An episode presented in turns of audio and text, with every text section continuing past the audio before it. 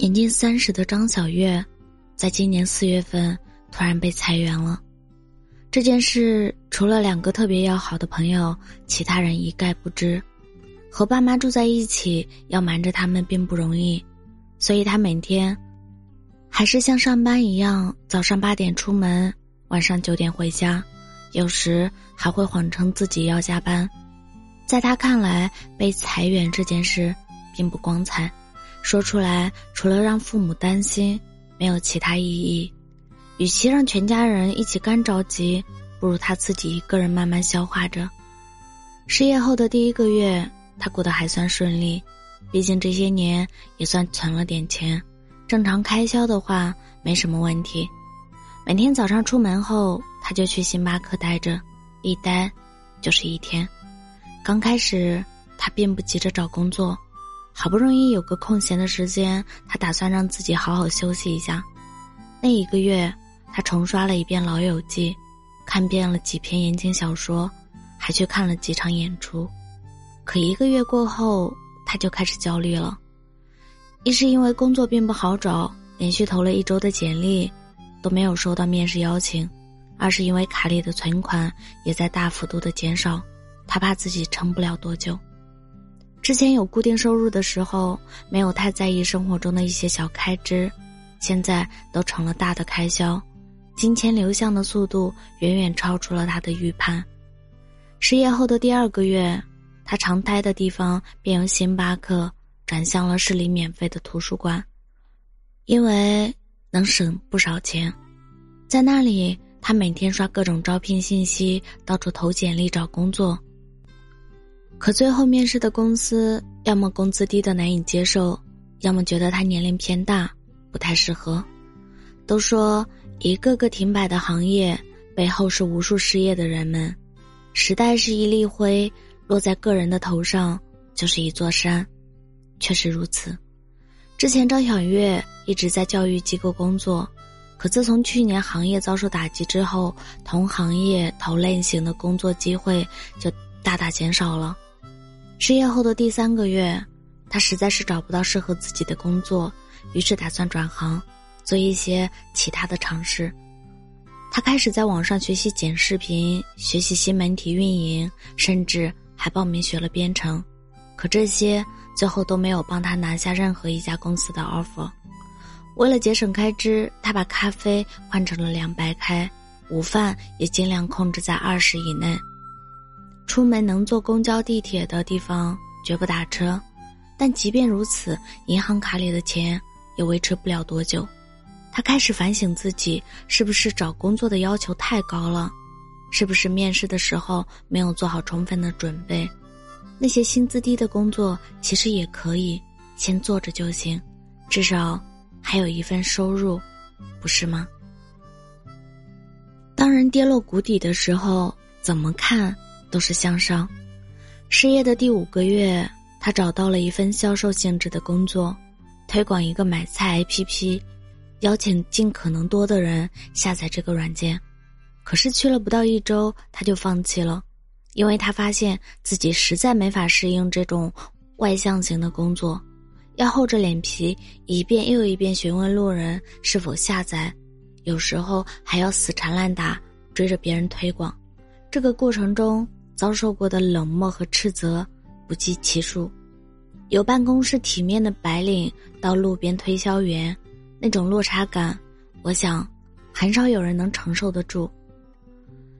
每天在路上看着大家戴着口罩去上班，或行色匆忙，或表情凝重，他突然感觉自己好像不被这个社会所需要，像一个被抛弃的流浪者。那段时间，他失眠很严重。经常熬到早上四五点才睡，但睡了三四个小时，又要假装起床赶去上班。他想过很多次，要不要跟家里人坦白这一切，可想到说完的后果，他又打消了这个念头。如果不能做一个让父母骄傲的孩子，那至少不让他们一大把年纪还在为自己发愁吧。之后的一个月，他开始重新投简历找工作。并且每一场面试都做足了准备，光是面试材料都打印了厚厚一叠，最后，皇天不负有心人，终于在九月初收到了一份满意的 offer。当父母听完他说这些事之后，眼里满是泪水，指责他把父母想得太狭隘，警告他，以后有什么事一定要跟家里人讲。他笑着说：“好好好。”但心里却很清楚，这些生活的酸楚，迟早是要一个人经历的。在这偌大的城市里，有无数成功的创业者，也有很多工作拔尖的精英，但更多的是像张小月这样为了生存而不断挣扎向前的普通人。他们运气不好，但他们努力上进。他们经常会被忽略，但却是这座城市重要的组成部分。他们此刻或许正在经历自己的山崩海啸。但迟早有一天，他们会历经风雨，终见彩虹。没关系，就算难过，明天也要满血复活。感谢您的收听，我是主播叶真真，祝您晚安。